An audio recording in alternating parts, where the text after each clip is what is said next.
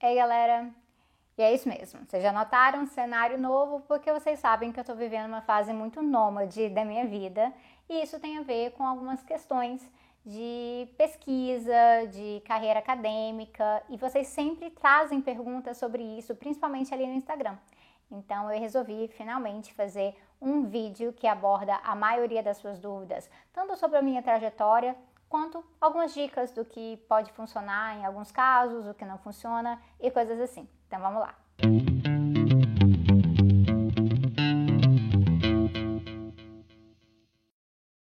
Antes de entrar na pergunta, eu vou falar aqui do básico, né? Então é o seguinte, eu tenho graduação, mestrado e doutorado, atualmente estou fazendo um pós-doutorado. A minha graduação, o mestrado e o doutorado foram todos no Canadá. A graduação foi em economia, focada em economia política, mas de uma forma bastante interdisciplinar. O mestrado foi em economia política e o doutorado foi em sociologia com especialização em economia política. Então, o padrão dessa trajetória acadêmica realmente é economia política. A graduação, o mestrado e o doutorado, na verdade, todos tiveram uma boa pegada de interdisciplinariedade. Então, isso significa que, claro, que quando eu saí da economia política para fazer um doutorado em sociologia, eu tive um pouquinho de choque por conta de algumas leituras que eu não tinha feito, mas foi realmente uma questão de simplesmente tentar alcançar os meus colegas. Isso foi possível, não foi nada que eu acredite que tenha me prejudicado. E eu acho que na realidade realmente não prejudicou, porque quando eu terminei meu doutorado, a minha tese foi premiada na área de sociologia de qualquer forma, né? Uma observação importante sobre isso aqui.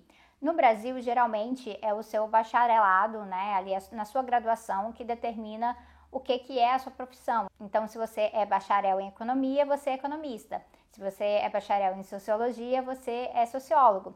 No Canadá não é assim. No Canadá, o seu bacharel ele é numa área geral. Você está especializado ali, que é o que eles chamam de major ou honors, que no meu caso foi uma especialização à parte. Mas na verdade, nesse caso é um BA, né? Um BA que é um, bacharel, que é um bacharelado em artes liberais, que é praticamente para falar de humanidade, ciências sociais e coisas assim.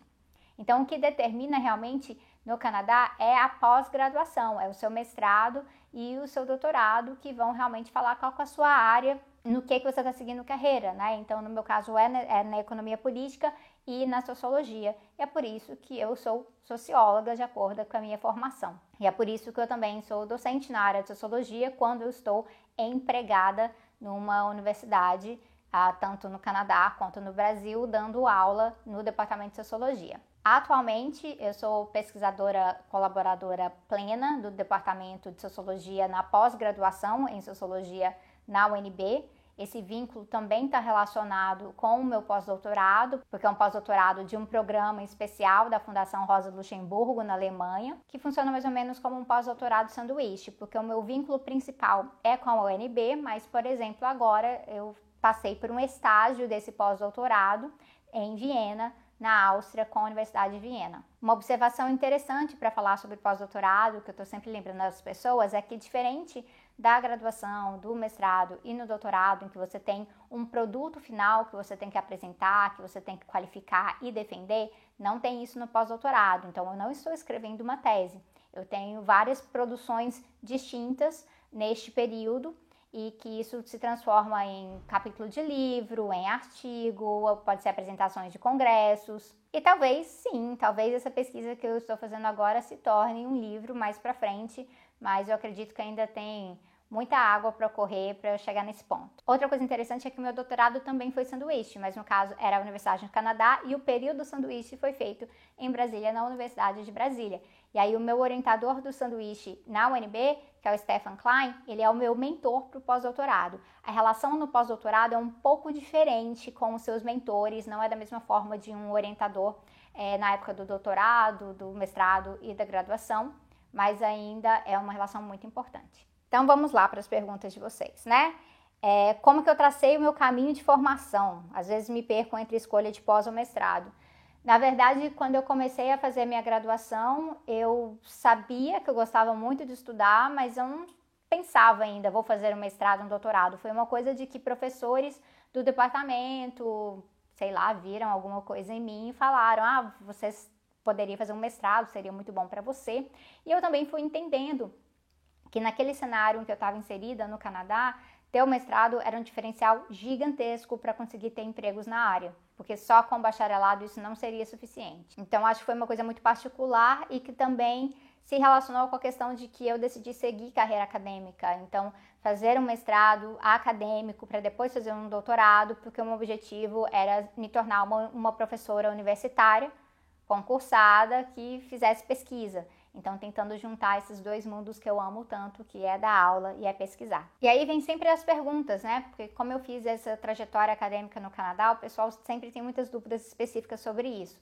Uma coisa para mencionar é que, gente, eu fui para o Canadá em 2006, conjuntura completamente diferente de Brasil e de Canadá.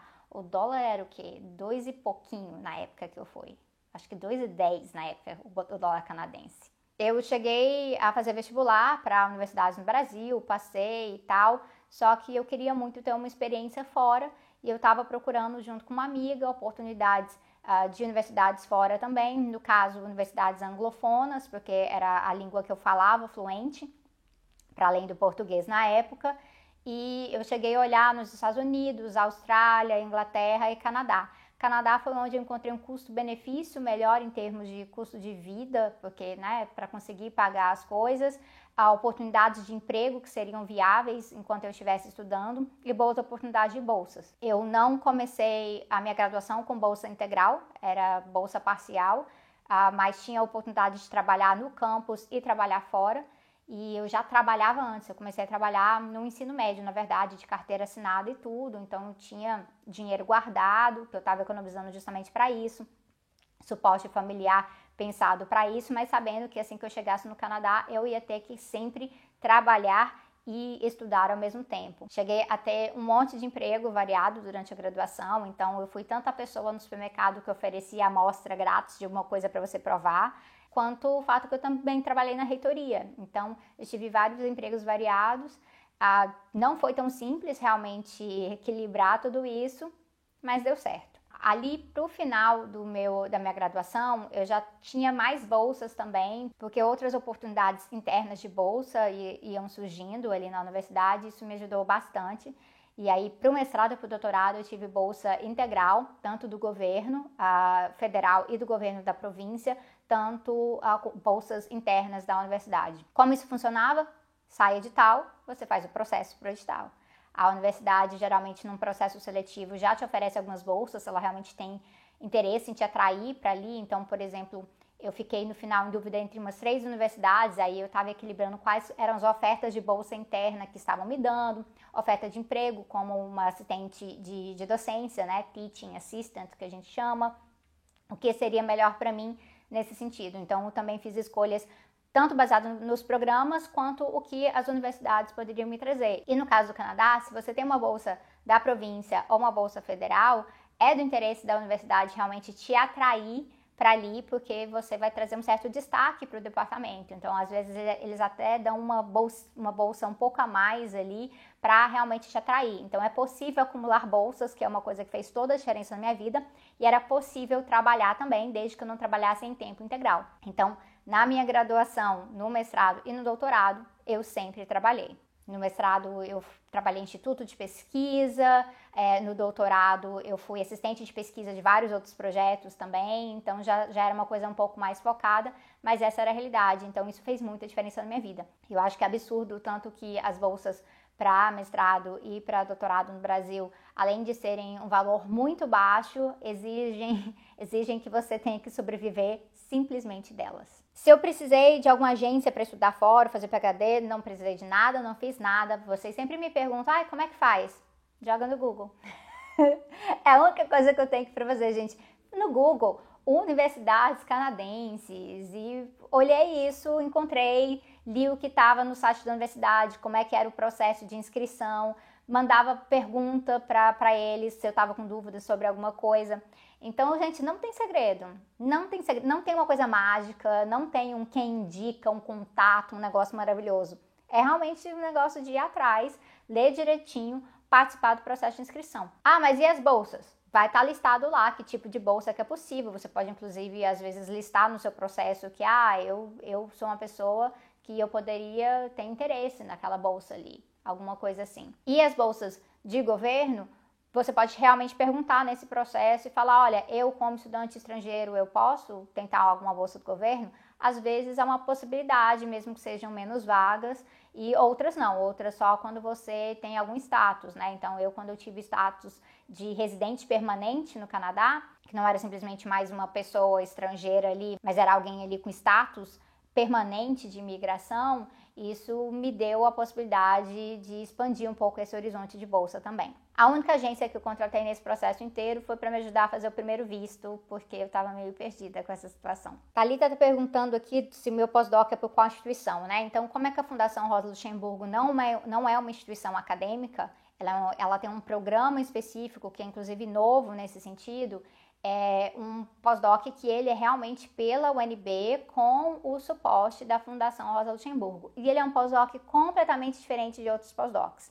Porque sim, eu participei de um processo seletivo, eu mandei proposta de projeto, currículo, fiz entrevista, participei de todas essas coisas, mas eu integro um programa de outros pesquisadores na mesma área. Então eu faço tanto trabalho independente na minha pesquisa, quanto trabalho coordenado com, outro, com esses outros pesquisadores. Existem tipos diferentes de pós-doc por aí. Então, quando você vai tentar uma bolsa de pós-doc pelo CNPq, o processo é diferente. Ou quando você vai tentar um pós-doc, por exemplo, eu vi alguns exemplos na Áustria de pós-docs que na verdade é para você trabalhar no projeto de pesquisa de um pesquisador professor sênior.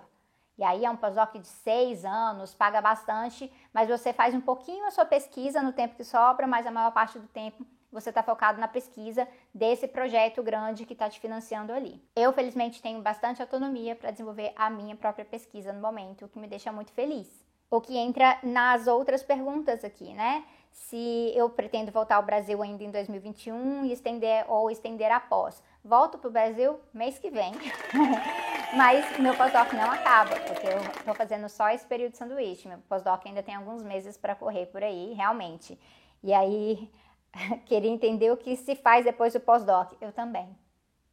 Eu também queria entender o que fazer depois do pós-doc. Eu acho que vou voltar para a vida de continuar fazendo tese 11 e com a renda que eu tiro aqui do apoia-se barra tese 11, seguir autofinanciando a minha pesquisa, que é o que eu faço desde que eu terminei o doutorado. Como foi a experiência de fazer mestrado e doutorado fora e depois para validar no Brasil? Foi fácil? Achei simples. É um pouquinho demorado, então você tem que se planejar e você sabendo disso, você tem que, desde o comecinho, sempre documentar direitinho tudo o que você está fazendo ali no seu mestrado, no seu doutorado, para quando chegar naquele momento ali da burocracia da validação no Brasil, que é como universidade, não é com MEC, é como universidade, como departamento, você vai ter que olhar qual que são os procedimentos. Cada universidade tem procedimentos diferentes, como isso vai ser avaliado pela banca, as taxas são diferentes, os prazos são diferentes. E aí você vai olhar isso aí, mas tem muita coisa que você vai ter que oferecer. Então, por exemplo, além do meu histórico escolar, eu tinha que mostrar a transcrição e ementa de algumas coisas. Então, tem ali, né, todo o histórico guardadinho para você não se perder nesse processo. No meu caso, tanto o meu mestrado quanto o doutorado, mesmo mestrado sendo economia política, ambos foram validados como sociologia pelo Departamento de Sociologia na UNB. A Thaís está perguntando quais projetos que eu participei, né? É, iniciação científica, monitoria. No Canadá não tinha isso, né? Não é essa mesma estrutura, não tem projetos de extensão e coisas assim. Mas desde a graduação, nisso que eu falei para vocês de procurar, de procurar empregos, eu sempre me fiz disponível para o departamento. Se algum professor precisava de algum assistente de pesquisa, estou aqui, por favor. Então, eu tive a oportunidade de trabalhar nos projetos de outros professores e isso me expandiu bastante o horizonte, eu acho que me fez uma pesquisadora melhor logo, logo desde o começo, quando não tinha essa expectativa ainda na graduação. Lá na graduação não tem tanta expectativa de você apresentar trabalho, de você publicar artigo, mas trabalhando com esses professores, isso me beneficiou muito. Agora, saindo um pouco dessas questões mais práticas, um pouco mais sobre a experiência. A Rafaela perguntando se eu já passei por situações adoecedoras na academia, certamente. Inclusive, eu já falei em alguns espaços, né, da minha experiência de depressão quando eu estava no doutorado, que foi quando eu retornei ao Brasil, mas ainda estava fazendo doutorado no Canadá. E eu tive que tirar a licença médica não remunerada por seis meses. E eu tive muito apoio do meu orientador na época, Justin, Justin Paulson, que é uma das pessoas que eu mais admiro na vida, que me deu todo o apoio. E isso fez, isso realmente, eu tenho certeza que porque eu pude parar para cuidar de mim, eu consegui me salvar dessa forma. Se eu não tivesse parado, eu não sei como é que as coisas seriam. A B, oi B, está perguntando uh, se eu já senti síndrome do impostor alguma vez. Sim, uh, no mestrado. Depois me deu uma melhorada. A gente tem no cotidiano certas inseguranças, especialmente porque, sendo mulher, a gente sofre machismo na academia. E eu sou uma mulher branca. Então, assim, eu sofro um machismo que é muito diferente do machismo e do racismo que as acadêmicas mulheres negras sofrem, né? E aí isso traz uma certa insegurança pra gente, ser tratada de forma paternalista, situações muito estranhas, por exemplo, de professores que se dizem todo interessados na sua pesquisa e você na verdade vê que na verdade são segundas intenções, aí você fica pensando, nossa, qual que é o valor do que eu realmente faço? Então tem situações muito desconfortáveis que acumulam para isso.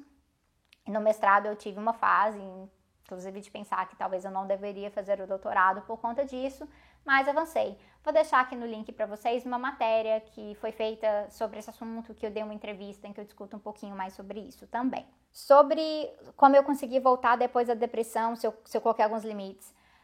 Coloquei alguns limites, mas assim, deveria ter colocado mais, né, gente?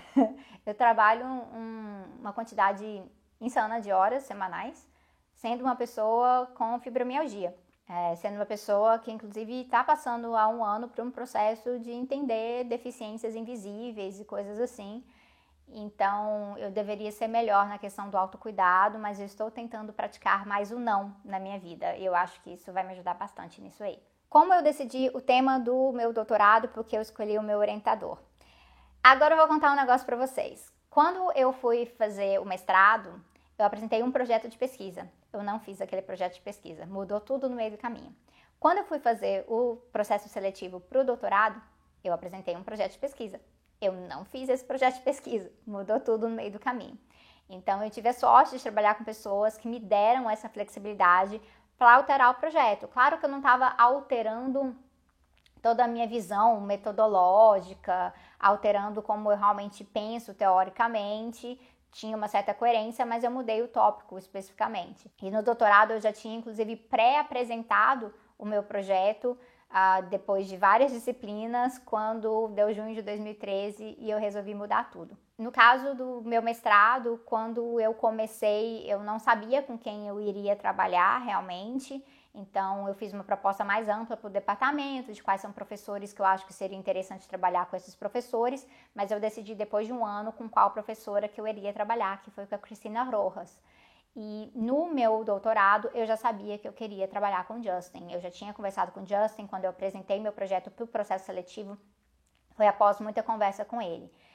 Eu realmente recomendo, falando dessa experiência de estudar fora, entrar em contato com professores em potencial, falar do seu projeto, dar um resumozinho, fazer contato e criar, criar uma certa afinidade ali que eu acho que ajuda bastante no caminho. E foi, por exemplo, isso que eu fiz na hora de encontrar o Stefan na UNB. Eu queria fazer o sanduíche na UNB, Olhei ali no departamento, olhei o perfil do Stefan, falei, perfeito, vamos mandar uma mensagem. E depois a gente acabou, inclusive, publicando um artigo científico juntos. Ah, e o Stefan hoje em dia orienta o meu irmão, o Samuel, no doutorado. Olha, eu tô contando as histórias e já tá batendo mais perguntas aqui sem nem ter que ler as perguntas. Ótimo isso. Como foi a experiência de ser professora na UNB e as dificuldades para novos doutores? Eu fui professora na UNB temporariamente em dois estados diferentes. Primeiro, eu fui professora voluntária, então abri um concurso para professor voluntário, eu fiz esse concurso. E aí, nesse concurso, eu passei. e aí, eu comecei a dar aula como professora voluntária na introdução à sociologia.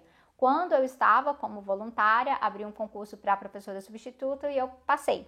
E aí, eu pude dar outras disciplinas, inclusive Amei a experiência com os alunos. Foi muito legal porque na UNB tem essa coisa de você ser de outras áreas, você ter que fazer certas disciplinas, e eu gosto de dar aula para gente que não é só das ciências sociais. Então, isso foi uma experiência muito legal. Foi cansativo, né? Tentando equilibrar isso com o Tese 11, mas eu sinto muita falta da sala de aula e tem alguns alunos que eu conheci nesse processo que eu acompanho de longe até hoje e eu fico muito orgulhosa de ver para onde estão caminhando. Se algum de vocês estiver por aqui, um abraço para vocês.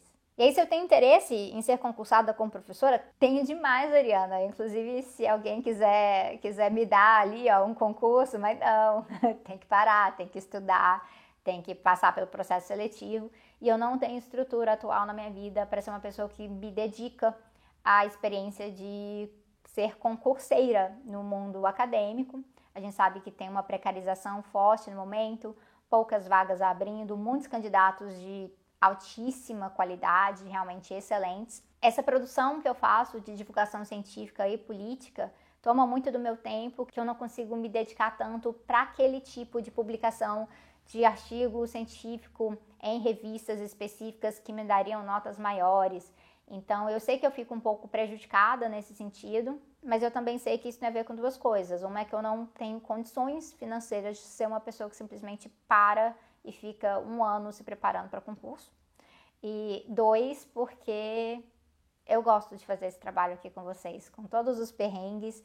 É, é uma escolha que eu faço, que é uma escolha política e que vocês me mostram todos os dias que esse trabalho no Tese 11 tem um impacto positivo para vocês. Então, é a escolha por agora. A Maria está perguntando sobre as minhas técnicas de estudo e fixação de conteúdo. Tem uma playlist aqui no canal que é com dicas de estudo, dicas de escrita, dicas de pesquisa.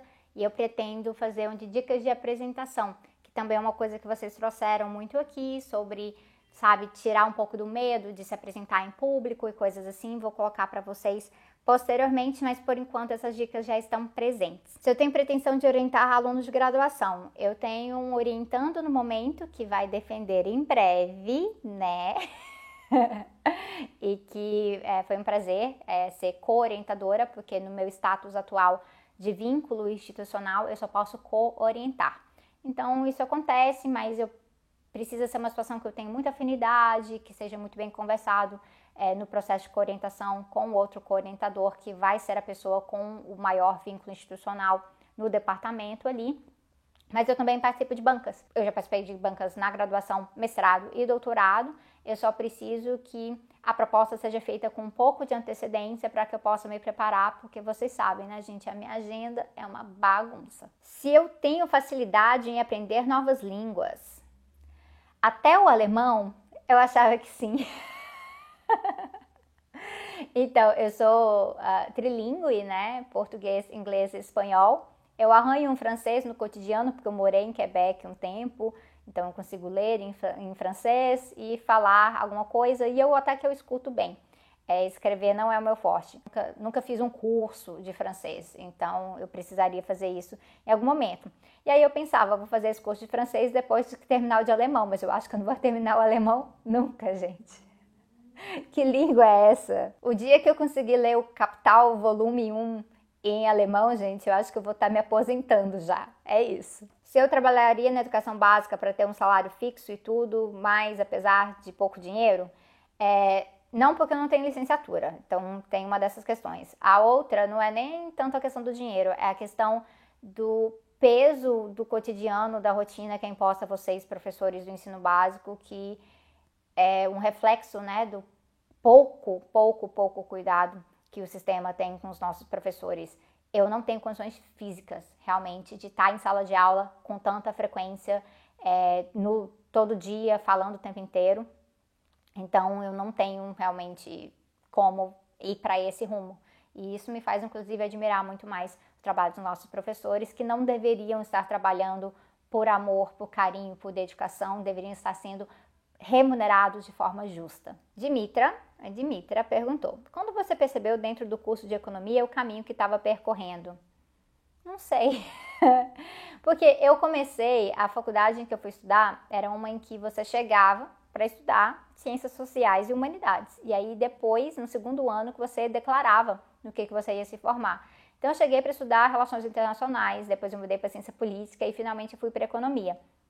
E na economia eu encontrei a especialização em economia política, que tinha sempre um pezinho na sociologia, então vários do, das disciplinas que eu peguei eram disciplinas que eram tanto da economia política quanto da sociologia. E era isso, e eu gostava muito de economia, na verdade, eu dei aula de economia por dois anos, é, gosto até hoje, só não é mais o meu foco. E eu acho que é uma dessas coisas que são um pouco cruéis, né? Você com 18 anos de idade ter que escolher uma carreira, um caminho ali na hora de entrar na universidade. Eu queria que tivesse um pouquinho mais de flexibilidade.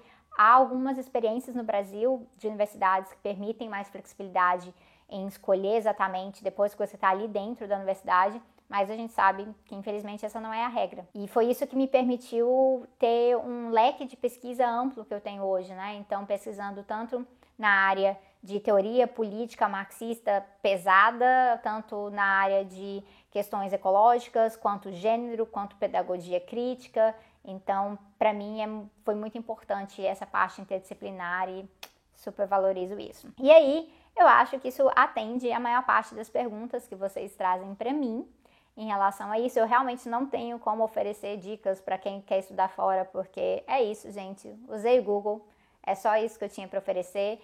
E realmente eu sei que as conjunturas mudaram muito, né? Inclusive o preço do dólar. Então, o que eu, eu economizei na época trabalhando para poder ir para o Canadá, hoje não valeria, não valeria nada para ir para o Canadá, né? Então, é um pouco disso. Mas eu estou feliz que hoje eu consigo conciliar ter um pezinho na academia brasileira, um pezinho na academia fora do Brasil e um pezinho aqui com vocês. Então, obrigada por assistirem até o final. Não deixem de colocar um comentário, curtir e se inscrever. A gente está chegando muito em breve, espero que sim, a 400 mil inscritos. Isso é graças a vocês. Então, sigam compartilhando e muita força, né, gente? As coisas não tão fáceis essa conjuntura, né? Enfim, eu vejo vocês em breve.